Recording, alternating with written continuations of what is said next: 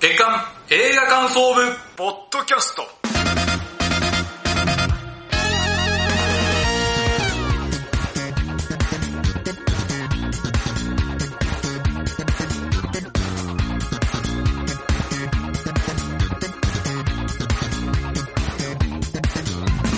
さあ始まりました月間映画感想部ポッドキャストこの番組の部員である矢野智之です同じく部員の滝沢亮ですよろしくお願いしますさあこの番組は現在劇場公開されている新作映画を映画感想部部員である矢野と滝沢がそれぞれサイコロ振って当たった映画について感想を言う番組ですはいそうでございます11月号ということはいで、第64回でございますまあ、映画館ね、あの、レイトショーとかが戻ってきまして、もう久しぶりなんですけど、結構まあ見やすい環境にある中、結構渋滞しましたね、作品。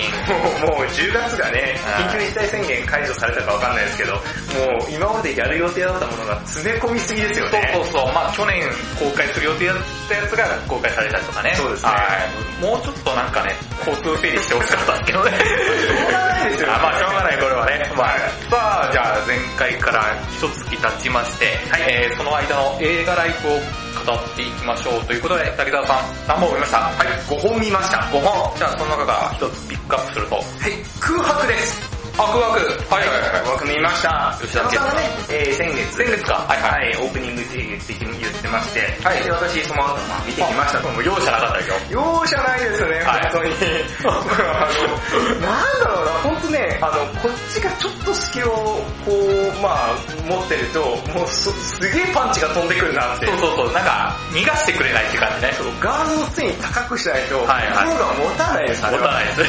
いや、本当それぐらいね、あの、過激というか、だけど、世の中で実際に起きているようなうん残酷なことをしっかりと描かれていて、どす黒いところを前面にね、まあ、吉田さんのお箱ですよね。そうはい出してくるんで、うわー、食らうって矢野さんがね、先月言ってましたけど、僕も思いっきり食らいました。ただ、めちゃめちゃ映画的な作品なので、はいこれはね、見逃したらいけないなと、はいっていうぐらいとても面白かったんで、はいこの件についてはね、あの、後々話していければなと思います。はい。じゃあ、あのー矢野さんは先月何本見たでしょうかえー僕は4本。はい。えー、その中でも注目なのは、最後の決闘裁判。あ、来た私まだ見てないんですよ。は見てないですかはい、あのーこれ、あのー古代の男同士の戦いに、い。こんな視点を入れるのっていう映画なんですよね。ほう。この視点がね、めちゃくちゃ面白いんですよ。だから、マット・デーモンとアダム・ドライバーが、前振りなんですよ。おー。正直言うと。で、この要素を入れたことによってめちゃくちゃ面白くて、めちゃくちゃ考えさせられる僕は大絶賛です。これはね、み今見とかないとって感じ。こんなやり方あったんだっていう感じのね、えもうね、で、最後の決闘が、ものすごくね、滑稽に見えるんですよ。ー、あ、それゆえにってってい。いうう、その視点から見ると、こあー。の人たち何戦ってんのみたいな。それね、決闘っていうのは昔ではね、なんかあの、すごく大々しいものっていうそうそう感じですけど、で、それが今までの映画の歴史だったじゃないですか。ね。それがかっこいい。でもさ、この視点入れるとさ、なんなのこれっていう話っていう。おー、なるほど。今までのその古代の戦いの映画を結構全否定するような。おー、面白いですね。これが面白かったんです。それをリドリー・スコットがやってるんですかいや、その後の、あのーまあマットデーモンとかからのオファーだったらしだったらしいんですけど、いや、僕はこの作品はちょっと見逃さない方が絶対いいよって話ですね。なるほど3時間近くあるんですけど、3時間僕は全く開けずに。だから、映画館で必ず見た方がいい映画です。あ、そうですね、集中できますもんね。はい、で、壮大な絵作りなんだけど、ある視点を入れると、なんだこれこいつら何やってん のっていう話っていう話。では、いろいろ考えさせる映画なので、ぜひ見てください。ということで、えー今月はですね、えーホラー映画と、えー邦画の日本ですね。それでは行きましょう。月間映画館の部、ポッドキャスト、スタートです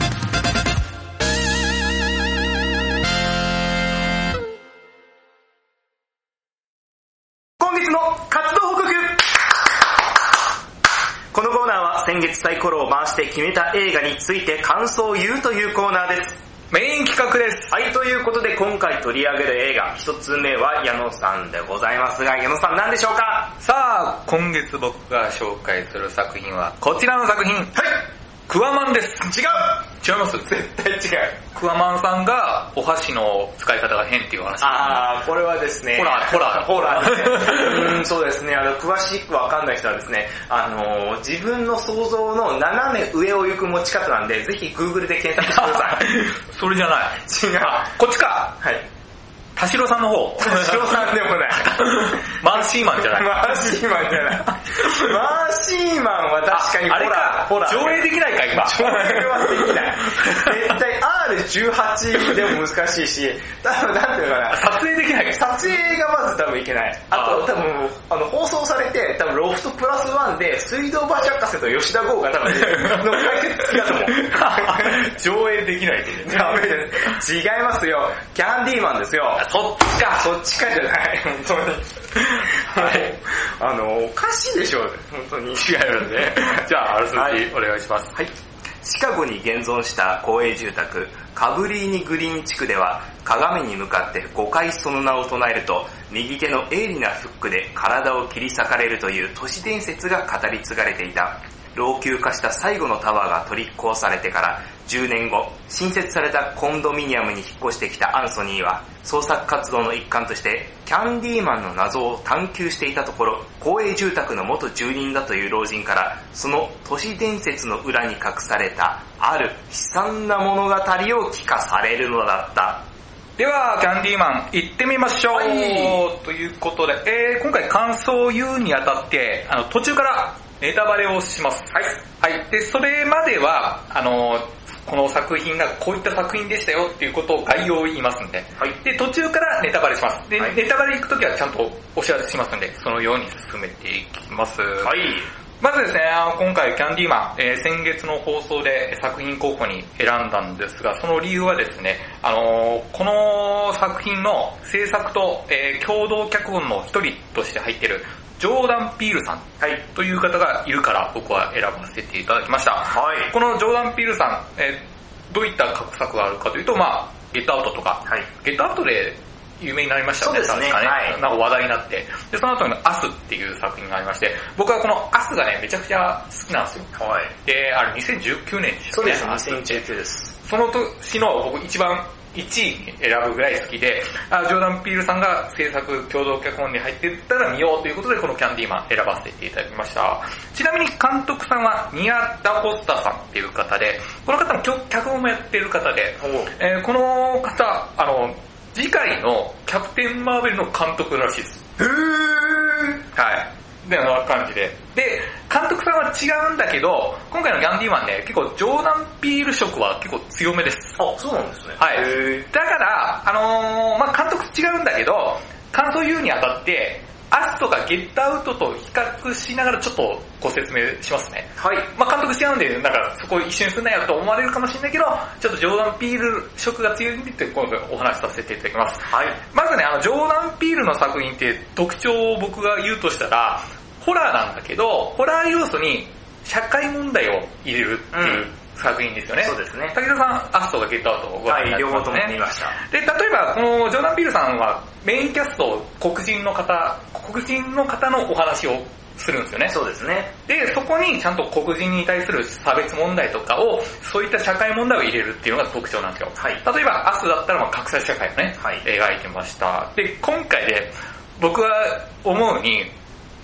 アスとかゲットアウトよりも、より社会メッセージを強く、そしてストレートに表現している作品でございました。へー、そうなんですか。はい。だから、ホラー的なエンタメの映画かなと思って行った人は肩透かしを食らうと思います。あー、なるほど。なんか思ってるよりか、ホラー的なエンタメ要素は少ないんです。うそれよりも、社会的メッセージを、俺、これを伝えたいんだっていうのがものすごく強く出てる作品なんですね。だからこそ、僕見に行った時に、あのーまあ、ジョーダン・ピールの作風を知ってるから、その社会問題出た時に、あ、毎回のことだ。で、見て、終わった後にね、うわ、面白かったっていうよりも、結構考えさせられるんですよ。あー、なるほどその問題に対してうん背景をし、あの、そういう過去作を見てるからそね。う。だから、僕の中では成功してるんですよ、僕の、この映画は。あー、キャンディーマンは。はい。あ、見てよかったなとうん。うん。だから、今だ見てない方は、そういった映画だよっていうことを踏まえていったらより楽しめると思います。ああ、なるほど。で、ホラー的なエンタメ要素少ないって言うけど、もうその部分も素晴らしいです。めちゃめちゃホラー的な要素あります。キャンディーマン出てくる時とか、怖いし、かっこいいし、面白い演出で、僕、ニア・ダ・コスタさんの監督演出、もうものすごく楽しみですね。キャプテン・マーベルとか。おうはい。じゃあ、そんな感じの概要です。こっからネタバレをいきますね。はい。はい。では、ネタバレはちょっと感想、な内容を言いながらちょっと説明していきます。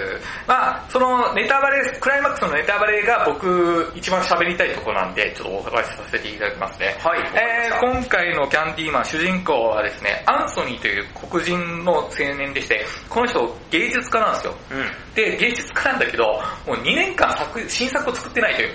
まあ、自分が表現したいものがわかんないああ、悩める状態なんですね。うん、なんかこう伝えたい、これを描きたいってのないんだよって2年間作新作を作ってないんですね。そのアンソニーはブリアンナっていう恋人と同棲してるんですよ。で、ある時にアンソニーの恋人のブリアンナの弟から、あアンソニーが、あ、キャンディーマンの話知ってるって教えてもらうんですね。で、そのキャンディーマンってどんな話って言ったら、都市伝説で、さっきあらすじにもあったキャ鏡の前で、キャンディーマンを5回言ったら、そのキャンディーマンが殺しに来るよっていううん。話。うん。で、この話知ってるって言ったら、あなた知らないんですよ。へーさあ、弟がさらに続きるんですよ。キャンディーマンって、あの、都市伝説になった理由を教えてくれるわけですね。うん。元は言うと、キャンディーマンって通称なんだ、あだ名なんだっていう。で、実際は、えー1977年に、シャーマン・フィッシャーズっていう人がいて、で、その人は、あの先ほど右手に鋭利なフックがある。はい。その人キャンディーマンは、その、シャーマン・フィッシャーズのあだ名なんだよってことを言うわけね。うんで、そのキャン、シャーマン・フィッシャーズはどういう人かというと、まあ黒人の方で、で、子供たちに飴を配ってたんですって。ああ、なるほど。で、だからキャンディーマンって言われてたと。はいで、ある時に白人の少女の網に、網の中にカミソリが入ってた。ああ、間違えてみたいな。かわかんないけどね。あーなるほど では、あそこで、その情報がバーって地域に回ると、あいつちょっと気をつけた方がいいよって言って、警察もちょっと要、要要注意人物にするわけね。はい、そうなりでます、ね。ある時黒人の少年が警察に、あ、この男に気をつけるよって言って、シャーマンフィッシャーその似顔絵を、だからこいつ見たら気をつけるよって言われるわけね。そしたらその少年がその後に、シャーマンフィッシャーズに偶然遭遇するんですよ。で、シャーマンフィッシャーズはその子に飴をあげるわけですね。そしたら、その少年は怖くて思わず叫んじゃうんですね。ああ、恐怖ではい。ですね。わーって叫んだらどうなるかというと、白人の警官が数人ブワーって来て、はい。有無を言わせずその場で処刑するんですよ。シャーマンフィッシャーズ。おお。わかりますよね、この問題。ここでああ、なるほど。ここでわかりますよね。あ、の問これ題はね、あの、きで、あの、去年、えー話題になりました、ジョージ・フロイドさんの事件があって、黒人の、そのジョージ・フロイドさんが白人の警官にね、もう首をね、押さえつけられてそのまま亡くなっちゃったっていう、はいもう、その問題があったじゃないですか。まあその前からね、結構多いですよね。でそう、ですそう、去年見たときに、またこんなことやってんだっていう話でうんうんうん、で、今回はそういった、あの、ジョージ・フロイドさんが、その黒人の、白人の警官が黒人を見ただけで、逮捕し取り調べっていうのが普通じゃないですか。はいそれなのにもう、有無を言さず、もう殺しちゃうっていう。あ、こいつ悪いやつだ、みたいな、うん勝手に決めつけてはいはいはいってことですよね。で、その問題を取り入れるんだってことがよくわかるわけですね、ここで。はいああ、なるほど。で、その後にアンソニーは、そのフィキャンディーマンのお話を聞いて、うわ、俺はこのことについて書くんだ。キャンディーマンについて俺書きたいって言って、そこで新作を作るんですよ。あ、創作意欲が湧いたと。はい。で、そこにどんどんどんどんどんどんどんどんキャンディーマンについてのめり込んでいくうちに、そのアンソニーが作った影響なのかわかんないけど、数々その地域でキャンディーマンと思われる殺人事件がいっぱい起きるわけね。ほでも、アンソニーは、それ、ずっと作品作っていくうちに、まだまだどんどんどんどん、もう、キャンディーマンに取り憑かれるように、作品を書いていくわけね。じゃあ、そのね、この、アンソニー演じた主人公の人の表情がね、だんだんだんだん、なんか追い詰められるというか、なんか変に乗っ取られてる感じがね、ものすごくうまいですよ、この部分おう。で、クライマックスに行くんですけど、アントニーが突然いなくなっちゃうわけね。で、そこで同棲中のブリアナを心配するわけじゃないですか。はい連絡もつかない。どこ行こうって言ったら、ある人物のとこにたどり着くわけですね。で、ブリアンナがそのある人物のとこに行ったら、そこにはアンソニーが囚われているわけですよ、そのある人物に。で、うん今回はある人物っていうのは言いません。はい、ここで。これは映画ここはで伏せすときますはい、伏せときます。で、あブリアンナがアンソニーを助けようとするんだけど、そのブリアンナも押さえつけるわけで、えーロープで縛られて身を切られない。捕まっちゃうんですね。そしたらどうなるかというと、そのある人物がアンソニーの、えー右手を切るわけですね。うわそこに鋭利なフックをボーンって入れるわけよ。そしたら、キャンディーマンにさせられるんですね、アンソニーが。はい。クライマックス。はい。で、その後に、ブリアンナはどうしようって、ブリアンナを殺される、ある人物が殺されるっていう時で、縄がほどけて、ブワーって逃げるわけね、ブリアンナが。して、でも、そのある人物がどんどんどんどん追いかけてくるわけ。で、その時に、バタって、ある人物がブリアンナを捕まえた瞬間に、ブリアンナは銃でバーンってそいつを殺すわけね。はい。クライマックスでも。で、死ぬわけですよ。そその後に、あの、シャえー、アンソニーもその場に来るわけね。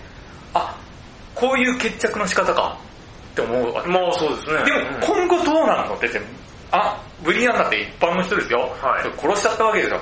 どうなんだろうこっからどう着地するのと思ったら、どうなるかというと、パトカーが来るわけですよ。おで、そこに白人の警官がブワーって入ってきて、アンソニーをブワブワブワーっていきなり殺すわけで。最初に持ってきた社会問題が、ここ最後の決着にまた持ってくるかと。なるほどね。歴史は繰り返すっていうことですよね。そうそうそう。だから、さっき僕言ったように社会的メッセージがより強く、そしてストレートに描かれてるから、これを伝えたいんだっていうことわけね。だから矢野さんがそのあの最初のキャンディーマンのあの昔の話をこう語ってる時に,、あのに去年のねあのそうそうそうことでまたこんなことやってんのかって言ったことのまたこんなことがで、そのクライマックスにまた持ってくるわけ。出てくるってことですよね。で、その決着の仕方が、その白人警官がもう差別的にもう黒人警官を殺すっていう事件に持ってくるっていう、それを主人公でやっちゃうっていう。こここで持ってくるわけねって、ここでちょっと僕はうなったっていうか、ああ、そうだよな。で、その後にブリアンナは殺されないんだけど、もう手錠かけられるわけです。はいで、パトカーが乗せられた時に、ある白人警官が言われるんですよ。お前さ、あの、取り調べとかでさ、あのー向こうが撃ってきたから俺ら撃ったんだよってこと言えよっていうことでね。ああなるほどね口裏合わせろよっていうそうそうそう。うわー、きついでしょ、これ。で、その後に、ブリアンナが取る行動が、僕の解釈だと、もう絶望したんだなってことがわかるわけ。ほこれ違うっていう人もね。だから、先ほど言ったように、この、A キャンディーマン全体が、その、ブラックライブズマターなんですよ。ううーんブラックライブズマターって国民に対する暴力とか、その人種差別を撤廃する訴えるはい運動。まあ、日本だと有名だったのが、大坂なおみさんが黒のマスク、はいそれね、試合の時にその被害に遭った人の名前を出したっていう。まあ、その、このキャンディーマン自体が、今回の作品はちょっとブラックライブズマターをやるんだっていうことを強く強く訴えてる映画なんですよ。うんそれを最初に丁寧に振っといて、最後も印象付けるって話。で、最後のアンソニーが、最後のセリフが、もう伝えろって言うんですよ。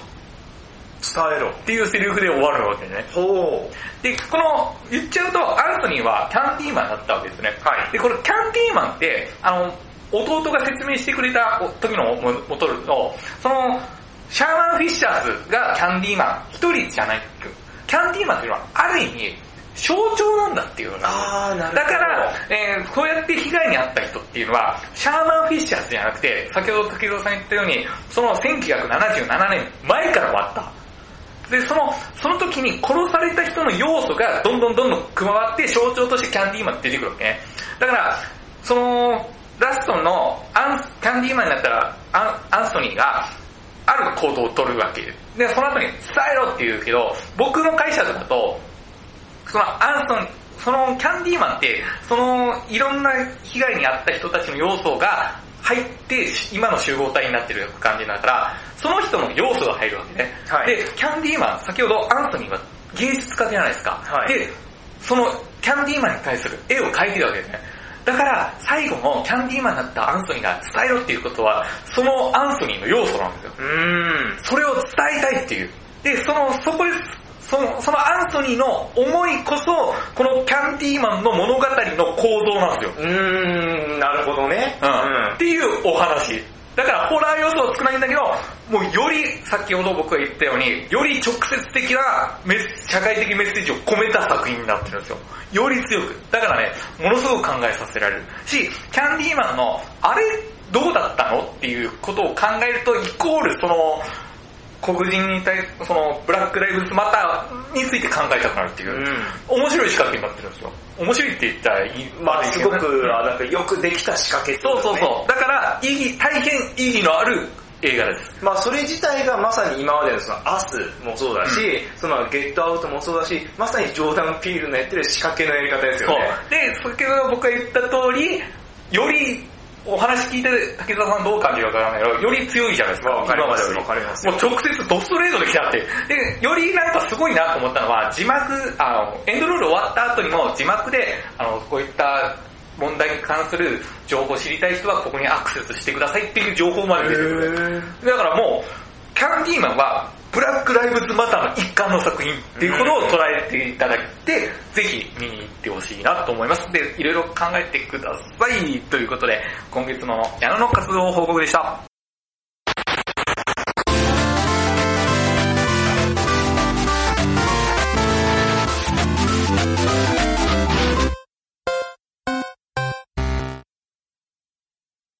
続いて、今回取り上げる映画二つ目は私、滝沢でございますが、仮想劇参加業でございます。ひなたちゃん。はい、ひなたちゃん。ひなひなたちゃんって言っても、役名なので、ね、矢野さんってことは見見られない。見ましたはいなるほど、わかりました。じゃあいや、あのすごくあの、わかりやすく、あの、あのはね、あの、そしたらあの感想もね、多分じゃあ振りますので、言っていただければと思います。先ほどの中心で。はい、じゃあ、あの、あらすじ言いたいと思います。はい。高校生の陽は幼い頃に母が家を出て父と二人暮らしをしていたが、二人暮らしは終わりを告げ、父の再婚相手とその連れ子との4人家族の新たな暮らしが始まった。そんな新しい暮らしへの戸惑いを陽と同じ美術部に所属する陸に打ち明けるのだった。東大へ行け山さん、あの、あの、いろいろな背景わかんな いと、今、え安倍博士出てんのってなっちゃうから。出てない、出てない。高校学部だよ。じゃあ高校あはの、、出てないで結すけど構二人出てたじゃん。 あの、出てない。鈴鹿おじさん。主人公のあの、石田さんね。石田さんあの、出てたけど、東あの大目指すお話じゃない。違う違う違う違う、たまたま、すげえたまたま、たまたま志田沙羅さんと鈴鹿大井さん出てたけど、あの、多分撮影期間はこっちの方が早かったんじゃないのかな、多分。もしかしたら早かったかもね。時期的に言ったら。はい。ということでですね、あ、ちなみに阿部寛さんは出てません。はいはい、ということです。えー、ここのの映画前、ロマエの方に出てます。あ、そう、テレ前の前には出てます出。てまはい。あの、よろしかったらそちらもどうぞ。はいあ、まずは一言コメントですね。はいえーこの映画、一言で言うと、うん誠実で、みずみずしくて、思春期の子が少し大人になる作品でございます。はい。はい、わかりますよね。はい言ってることわかはい。なんでしょうね、すごくあの、じわーっと心に染み渡っていく作品だなと思いました。はい。 はい。あのーすごく私は教育にいい映画だと思いました。教育にいいです。僕もすごくいいと思いますよ。はいはいあの、ティーンに今一番勧めたい映画は僕、仮想劇参加よです。おー、はいはい。はい、っていうことも話していきたいと思います、後々。はい。えーと、まずはですね、概要です。えーと、こちらはですね、2014年に刊行された、久保美澄さんの短編集、うん水やりはいつも深夜だけど、の中にある一つである、仮想劇参加用を元にして作られております。はい。ちなみに、仮想劇とかってそんな聞いたことないと思うんですよ。う3回とか。はい、仮想劇というのは、漢字で書くと、幽霊の幽うん。に送り仮名で劇と書いて仮想劇と書きます。意味としてはですね、え今にも消えてしまいそうなほど、この淡いとか、ほのかとか、うんそういう要素を表すという意味です。あ、はい。ちなみに三回を、こちらはですね、お花の名前です。はい。はい、主にですよ、5月から7月に咲く、えー、三花葉という、あの、日向というよりかはどちらかといったら、あの、日陰とかに咲くお花でございます。はい。で、監督はですね、今泉力也監督でございます。はいはい、あのーこの映画感想部でもですね、過去にですね、えー第43回2020年2月号で、ヒズはい。えーそして、えー第58回えー2021年5月号で「街の上で」を特集あのね矢野さんが感想を言っておりますので、はいえーそちらもアップされておりますので、もしよろしければそちらもお聞きいただければと思います。はということで、この番組ですね、今回でまあ64回目なんですけど、そのうちのね、3回は、あの、今泉理恵作品という、これ本当にサイコロで、これ本当に最高のですよいいですねね。マジでたまたまだし、あの今年2回目。そうそうそう。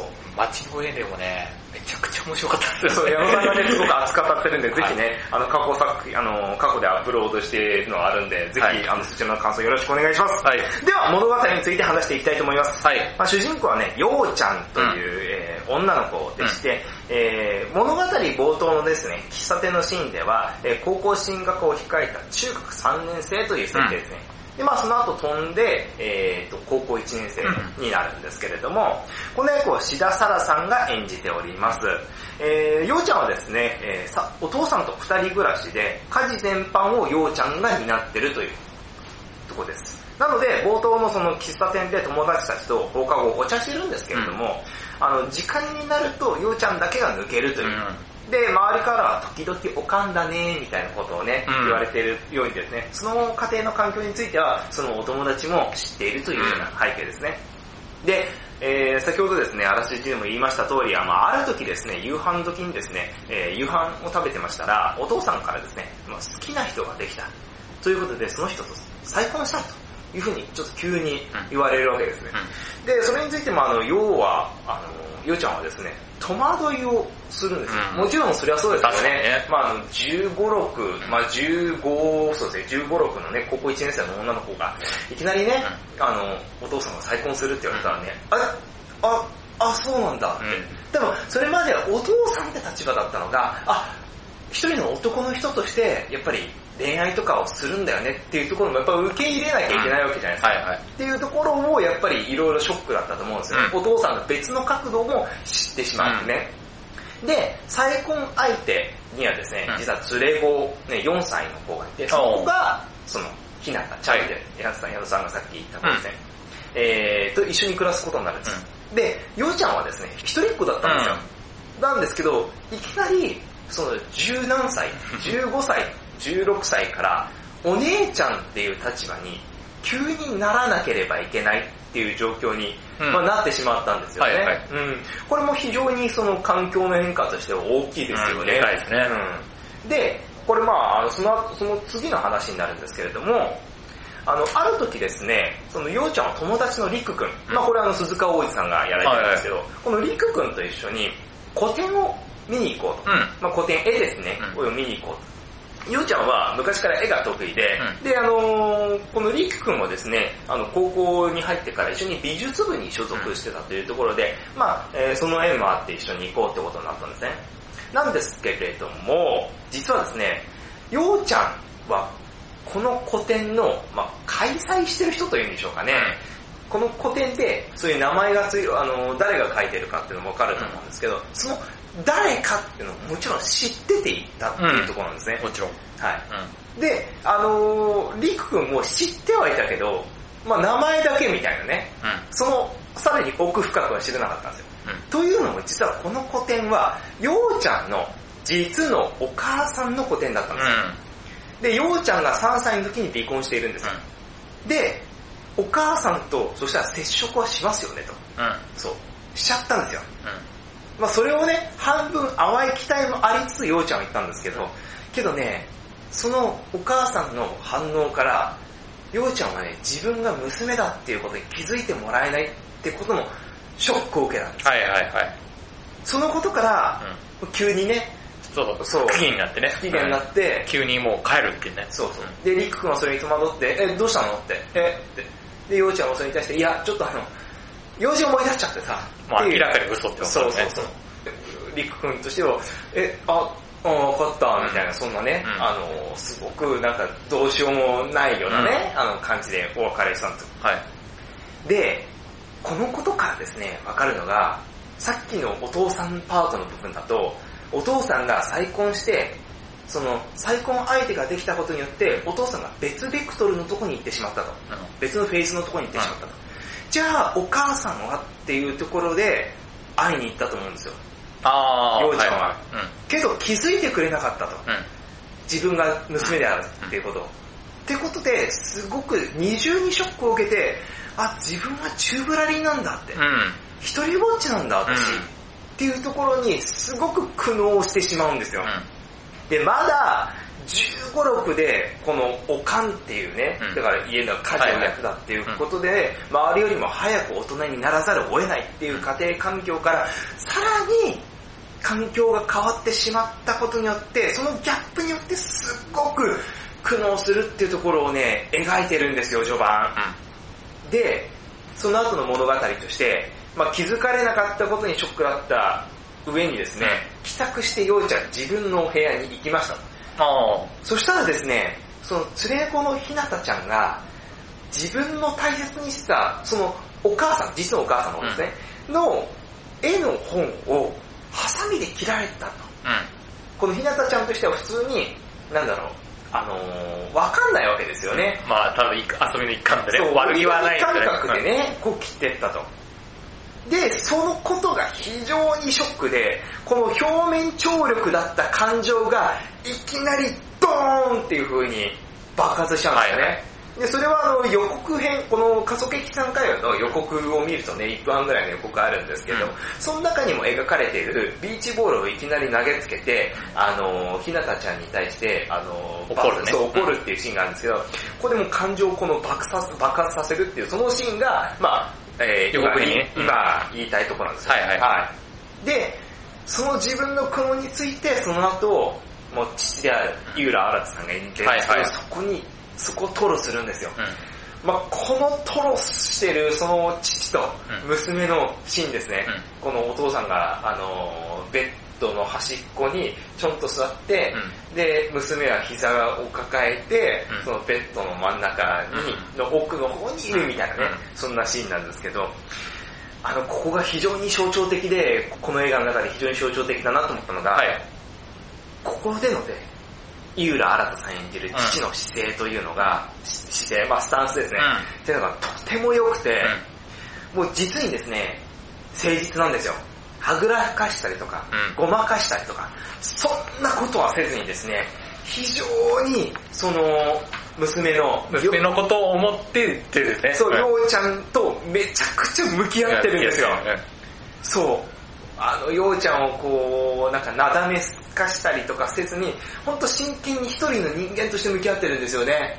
まあ、まあ、まあ大切な娘だと思う娘としてなんもありますし、うん。なんか、君のこと俺愛してるよじゃないけど、うんそんな感じですよね。非常にね、なんかその、まあ奥にある温かさとか愛情とかね、そうそういうのが伝わってくるそう、わかる。話し方なんですよね。そう、は本当に優しいっていうか、そうそうまあそれで、なんか、娘さんもね、なんか心開く理由もわかるしね。わかるんですね。で、そこで、そのお父さんがその話しかける内容として、実は、お母さんは、陽が来てたこと知ってたんだようん。うん。って言うんですよね。そこに対して、陽ちゃんは、えって思うわけですよ。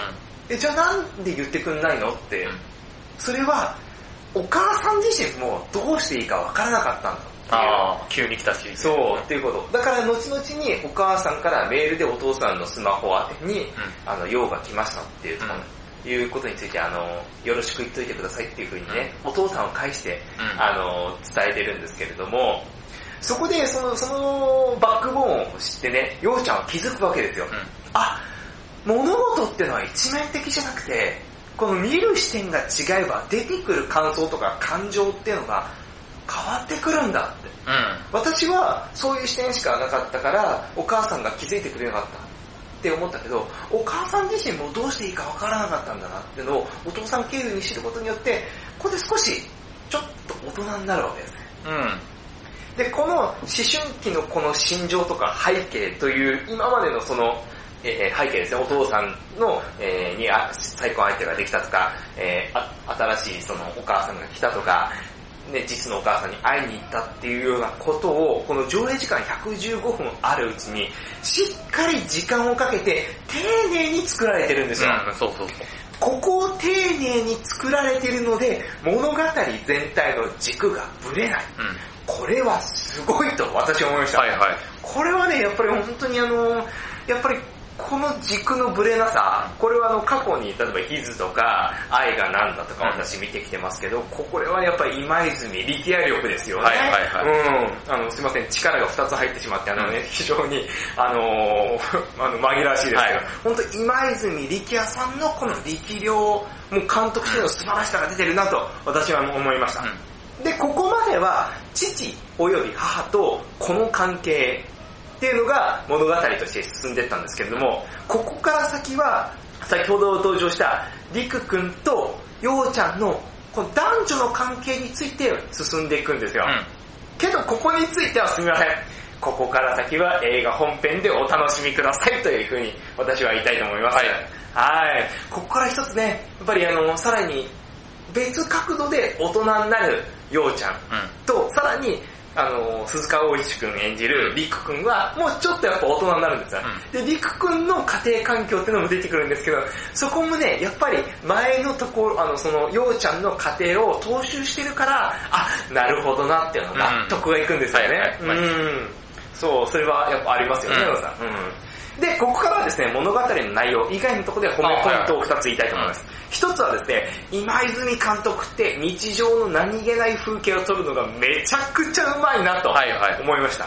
例えば、この冒頭のこの喫茶店のシーンっていうのがもうめちゃくちゃ違和感なくて、本当に日常風景なんですよね。すべてにおいて。で、見ていて違和感を感じないので、物語にスッて入り込めるんですよ。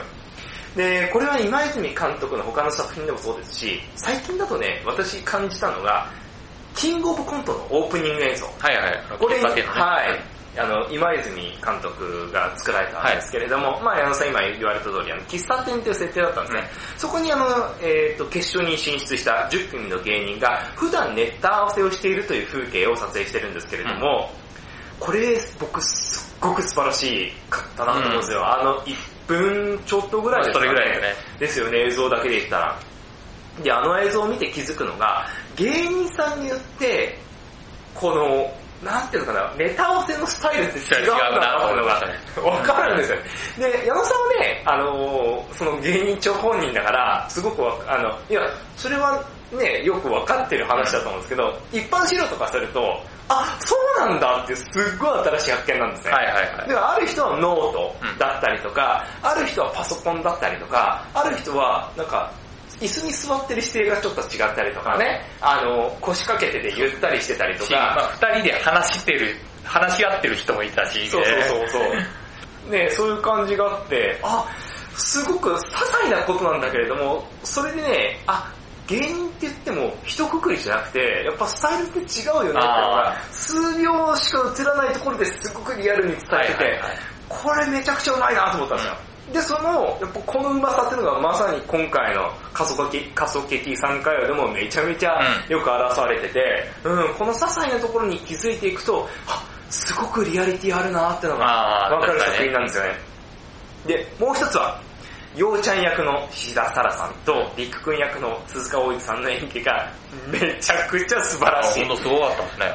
僕ね、この過疎劇さん歌謡という作品は、志田沙羅の映画だと思うんですよ。あー、はいはいはい。うん。もう、木村拓哉さん出てると、木村拓哉の映画って感じするじゃないはでいすか。はいはい。まあそういう映画ってたくさんあるじゃないですか。ね、いろいろと。まあ、高倉健さんだったら高倉健みたいなね。そうそうそうそう。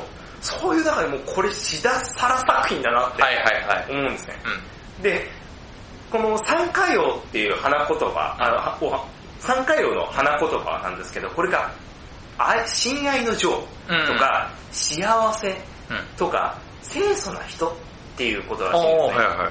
でそれを、この、志田沙羅さんの身体とか、表情とか、存在感とかで、すべてこの花言葉を体現されていて、うんはいほんとすげえなって思う。あー、すごいすごい。ね、だから、ようちゃんが、この、うちに秘めてる悩みってのがあると思うんですけれども、これ、りくくんにも、そういううちに秘めた悩みってのがねうん、実は後々に明かされてって、それをね、非常に繊細に演じてる、鈴鹿おじさんってのも私、すごいなっいて思や、うすごいですね。はい。他にもお、すごくいいんですよ。井村新さんもいいですし、石田ひかりさんもいいですし、菊池亜希子さんもいいですし、本当皆さんいいんですよあ、。みんなのいい。いいんですけど、本当とりわけね、この志田さんと鈴鹿さんの二人の輝き、これはね、とてもみずみずしくて、うん。その時にしか出せないなあ輝、きそれはあります俺をね見て。るなはいーっはてい思はいいましたね。いいもの見てるな俺うんって思いました。はい。矢野さんなんかあの、今私が語った以外でなんか感想ってありますあなんかまあ、ものすごくあったかい雰囲気がね、伝わるっていうかね、はい別に特段すごいこと起きないんだけど、起き ないですねうんでもなんか終始あったかいですよね、うんその空気感がね、伝わってくるんですよ、映画館から。はいはい。そこすごいなって思うし、あとなんか、いろんな人間関係性があっていいなと思う。はい、じゃあまとめますと。僕は面白かったです。すごい。あありがとうございよかっ ます。まとめますと、はい、非常にですね、映像も音楽も実はシンプルなんですけれども、丁寧に、実に丁寧に作られている素晴らしい映画でした。はいはいで、登場人物みんながですね、やっぱ完璧な人じゃないんですよね。うん。で、迷ったりとか悩んだりとか、もうみんなそうなんですよ。今、ようちゃんが悩んでる部分とか迷ってる部分とか、抱えてる部分っていうのを言ってきましたけど、実は大人たちもそうだし、っていうところを描いてるんですよね。で、助けたりとか、助けられたりとかして、こう人間ってのは生きてるんだよっていうところをね、もうあったかく使い伝えてて、すごくいいなと思いました。そうそうその助け合いがね、なんか強調してないとこいいですよね。そうそうそうそうそうそう。あの、本当に、あの、押し付けじゃないんですよ、この映画。そっとね。そう、そっと、スッて、だから優しさも、スッっていう優しさなんですよね。気づけばお茶出てたみたいなね。あれ そう、そういう優しさですよね。ね。だから一つの視点ではなくて、その複数の視点を持って、見る視点を変えれば、その相手の気持ちもおもんぱかることができることを伝えてる映画で、はいはいだから山本さんとね、今話してきた通り、そのね、やっぱりスッっていうこの優しさを知る機会ってちょっと今なくないですかうん。っていう意味でも、だから私冒頭に言った通り、教育にいい映画だなって。ああ、はいはい。だからティーンに一番勧めたい、あの特にね、この、あの、ようちゃん自身がまさにね、ティーンのファンなんですああ同世代だねうんっていうところで非常に共感も得られるかなって思って、ティーンに一番勧めたい映画です。はいっていうところを伝えたいですね。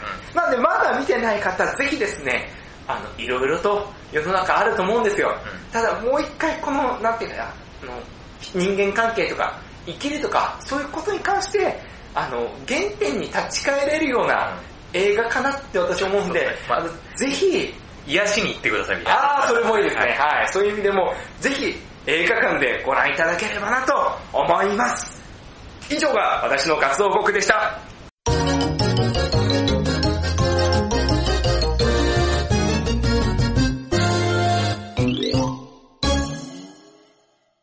次回の作品2名あらかじめ10作品をリストアップ、その中から矢野滝沢が見たい映画を一つずつ言い合うというドラフト方式で、第3希望まで決めていきます。そしてそれを才の目に当てはめ、サイコロを振って来月の作品が決まります。決めていきましょう。はい、ということで、先行後攻の口じゃんけんからいきたいと思います。はい。最初はグー、じゃんけんチョキ、あー、あいこれ、パーあー、書きました。じゃあ、滝沢先行でございます。はいはい、えーと、対象期間はですね、2021年10月29日から11月20日までです。はい。えー、矢野さんの一コントコメントもあるので、よろしくお願いします。はい。はい、それでは行きましょう。一つ目、そしてバトンは渡された。長野めい。二つ目、劇場版、昨日何食べたシロさん。三つ目、エターナルズ。 MCU ですよ。四つ目、僕たちはみんな大人になれなかった。ネットフリックス。五つ目、本当のピノッキオ。本当ディズニーの最高ですよ。六つ目、恋する寄生虫。小松菜奈様が出てます。七つ目、カオスウォーキング。スパイダーマンの主人公がやってますよ。八つ目、埋め切らぬバカ。ここをこうこうこ九つ目、皮膚を打った男。う。売っちゃダメです。そして十個目、ずっと独身でいるつもり。 MX で昼の帯番組をやっていた人が主役です。はい、ということです。はい。で、ここをこうこうこうって、あの、わかる人どれくらいいるんだろう。これは塚地さんのね、はい代表的なギャグですね。あれ、羽飛びとかって言ってましたっけまあいいろんなちょちょギャグって言われそう、たら、俺羽飛びとかでしたような気がするんですけど、まあ塚地さんの代表的なギャグですね。どのくらいの人知ってんだか な久しぶりに聞きすぎてきた。まあギャガーーですからね。なんだそうですねめちゃめち塚地さゃんギャグ。し、面白いんですよね。塚地さん今の若い人はあんまり塚地さんのギャグってあんまり見たことないけど、昔よくやってましたもんね。だから、つくしさんって今だから、ライフみたいなコント俳優みたいな感じですよね。そうエンタの神様出てましたよね。出てました。ういん。や、本当面白かったんですけどね。僕好きだったんですけどね、はい本当に。はい、ということで、はい、えーっと、それぞれ決めますかはい、行っていきたいと思います。じゃあ、私先行なので、うん滝沢の第一希望あ行きたいと思います。はい。滝沢の第一希望、エターナルズ。はい、MCU。ははい。い。クロエ・ジャオですからね。うん。はい。はい、クロエ・ジャオ監督が、えー、エターナルズやるってことで、えって。マーベルのすごいところは、なんか一作でも面白い作品作ったら、ポッてあるじゃないですか。そうですね。ブラックパンサーとかうんそうですねはいあの、さっきキャンディーマンの言った人もね、マーベルっていかそうですねあの、キャプテンマーベルなんか人えそう。すげえな。それでちゃんと面白いっていうね、その人のそうそうそうそう特徴がわかるっていうか、はすごいですよね。はい、ということで、矢野さんの一枠目は何でしょうかい。恋する寄生虫。お恋する寄生虫ですね。はい。はい。私も、あの、非常に興味あります。これはい。、小松菜奈さんが僕好きなんで。私も大好きですぜ。あの、恋は雨上がりのようにを見た瞬間にね、あれ、小松菜奈さんってこんなにあの、可愛かったっけって非常に、あ、俺その前から好きなんだよ。あーいや、あれ、あれ、今までの、あそこ行くまでがね、今までちょっと癖のある役ばっかりじゃないそうそうそうそうそうあ、こんな純粋な役もできるんだってね。それで僕、キュンあ、わかるわかる。はい あれキュンとする。あの、見てない人はぜひ見てください。恋は雨上がりのようにお。話自体もすごい面白いですよね。そう、あれかなり舐めていた映画です。舐めてるはいなんで、舐めてる人ほど見た方がいい映画です。はい、えー、ということで、えー、滝沢の二枠目いきたいと思います。僕たちはみんな大人になれなかったいきます。はい。はい。これネットフリックスでね、やあのー配信の映画なんですけれども、まあ同時なんですよね。はい、あのー映画館でもちょっとね、えー、あ結いろ構、いろまあ、思ったほど、思ったよりやってますやってますよね。はいなんで、一応、あのーそういう意味でも入れておきました。僕はあの、これ原作読んでますしうー、んまた、あのー出てる人がね、そう、森山未来さんと伊藤沙莉さんっていう、おい、俺の大好きな実力派の二人もうはい。はもう一人じゃねえかっていうところで、これはぜひね、見たいなと思って、そのキャスティングからしても、まあ見たいなと思いました。はい、ということで矢野さんの二枠目なんでしょうか。あ、じゃあ劇場版、昨日何やってたはお、劇場本気の何たんってやつですね。へい。ー行きましょう。矢野さん、えっと、これは全部見てますね。だからまあ、見てますか僕も見てます。面白いですよ面ね。白いですよね。あれ、いいですよね。 別に特段なんもないけど、そうそうそうそうそう。うちの西洋さんがね、こんな可愛らしい役あるんだあー、わかるわかる。あ、もう今まですっごいいい演技するけどそう、こんな可愛らしい役もやるんだ。宇宙さんってその前がなんか臨場とかやってたから。そうそうそう。し、やあと、トンビとかね。 そうあ、そうそうそう。紅白の役やってたから、あんなあ、そんなね、愛らしいね。愛らしい役やる。面白いです。そうそう、俺もシロさん大好きです。は、はいいということで、えー、滝沢の第三希望いきたいと思います。はい。ずっと独身でいるつもりいきます。 あ、はい。はい。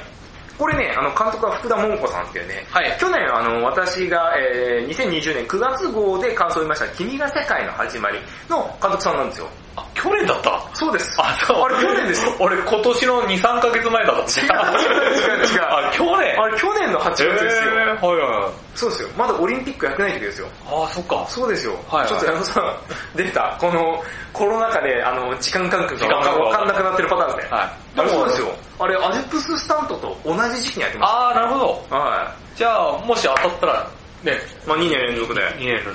まああのひ非常にね、予告見ても、私がぐぐっと惹かれるような内容だったんで、あの、ぜひですね、あの、見たいなと思う作品でした。はいは、はいということで矢野さんの第3希望は何でしょうかおー。うめきなるばかりします。あ、埋め切らぬばっかですね。はいはまあ、塚地さんと加賀まりこさんっていうね、い。はい。この二人が主役ってなかなか珍しいっていうか、そうですね。加賀さんとか久しぶりなんじゃないもう昔だったらね映、画とかね、結構あの、役を、役っていうか出てる出てるのはあるけど、多い主役とかもほんと久しぶりっていうか、何十年前だよ。ですよね。うん。あのー、わかります、すごく。うん。だから僕らの年代だとほんとバラエティに出てる人って感じですよね。でしたよ。ね。けど、で、怖いっていうね。そうそうそうそうそうそう。でしたけど、僕、なんか、あのー、たびたび映画とかドラマとかで、うん。加賀さんめちゃめちゃいい味しそまう、す香川まりこ見て、うわーって思うし。はい、ということで、おさらいです。えー、一枠目、エターナルズ。集合します。えー、二枠目、恋する寄生虫。小松菜奈さん、ほんと好きです。 3枠目僕たちはみんな大人になれなかった森山未来さん、アンダードック。 4枠目劇場版「昨日何食べた?ケンジ、」 5枠目ずっと独身でいるつもりヒルキュン。 6枠目埋め切らぬバカ猿、ゴリラ一般人。はいあのさ「ヒルキュン」だったそうだ ヒルキュン。田中みな実さんのやってた番組「ヒルキュンだ」なんで知ってるんですかなんで覚えてるんですか調べま した。やってたなって。笑っちゃいましたよ、そうだそうだと思って、はいなんかたまになんかおあの祝日だった時になんか見たなと思ってはいはいはい あとあの、猿ゴリラ一般人ってそうですね、ギャガーの、疲れてたもん。疲れてたもん逆によくやってる。はい。ここをこうこうこうって。面白いですね。僕好 きですけど、あと幽霊ピースとかね。ヒルビスね。はい。やってましたけど面白いですね。はい、あとあの、どさくさに紛れてうん、小松菜奈さんに告白しないでください。いや、本当好きなんですよね。あの、わかりますわかります。あの、すごく大好きなのわかりまあ、すけど会ってみたいなと思って。ああ、わかります。ね本当に。超綺麗なんだろうなって。僕まだね、見たことないんですよ、ご本人を。あ、生でってこと生で見たことないんで。生、僕も生で。あの、ぜひね、いつか見たいなと思います。はい、ということで、運命のサイコロタイムでございます。い、きますよあーレッツサイコロタイム !6! 埋め切らぬバカはいはいはい。ほー疲れた、担当。はい。じゃあぜひね、見たいと思います。はい。ですかね。はいはいはいなんか面白そういや、見てみたい作品だと思ったんで、はい。ということで、矢野さんが6話出たらもう一回振り直しです。いきますよ矢野さんのレッツタイルタイム !3! 僕たちはみんな大人になれなかったはい。はい。どうしましはいはいはい。いいですよ。たどうしました矢野さはん。 ちょっと頭抱えましたけど。い。まあその理いい由じは。ゃないですか。はいはいはい。はい。伊藤沙莉さん好きいや、めっちゃ好きです。もう森山未来さんすごい大好きですよね。は萌え川さん好きですよね。 はい、あわかりました。 はい、ということで、えー、さしてください。エンディングでございます。の、はい、最後まで聞いていただきありがとうござあいまりす。がとうございます。ということで。はい、ということで、来月からね、ははい、あのー、12月号にもうなるんですよ。12月号ですね、えー僕たちが感想を言うのが、はい。えー滝沢がうん11月12日金曜日公開のお梅切らぬバカ、はいそして矢野さんが11月5日金曜日公開の僕たちはみんな大人になれなかったです。はいはい、ということです。なんですか、矢野さん、ちょっとなんか最後、もう、もう、もう、ね、で、もう一回言いますよ。はい。ね、沙莉さん好きですよね。あ大好きですよね、森山みたいさんめちゃくちゃ好きですよ。大好きですよ。森山さんは今日天気いいですね。 下手くそか。下手くそすぎるだろ。あ、でも見ます見ま見て、暖かな見るんですよ。はい、す。というこ本とで。当に僕、み森山未来さんすっごい好きです。これサイリさんも好きじゃないですかね、本当に、はい。ということで、えー僕も見ますよ、もちろん。はいはい。ということでですね、えっ、と、今回ね、紹介したキャンディーマン、意外にも結構社会派だったんですよでね。、社会派だけど、全然予備知識なくても全然大丈夫です。見てほしいですよね。ちゃんと説明してくれるんで。よあーよかっただからより本当に伝えたいんだなってことがよくおーなるほど。で、私の仮想劇3回も本当に、あの、人によっては、多分今泉作品ベストワンっていう人もいるんじゃないですいやー、面白いですよ。この作品も本当にあ俺なんか本当にね、本当何も、正直言うと何も分からないって言ってもいい。そうそうそうそうでもなんかね、ずっとね、あったかい雰囲気で、そうそうなんかまた見たくなるんですか。よ、なねん。かね、いいお湯に使ってるそうそうそうそう、ねなん。かまた入りたいみたいな。そうそうそうそう、はいはいなんで、ぜひぜひ見ていただければと思います。はいえ来月もまたよろしくお願いします。以上、月刊映画感想部、ポッドキャストでしたさよなら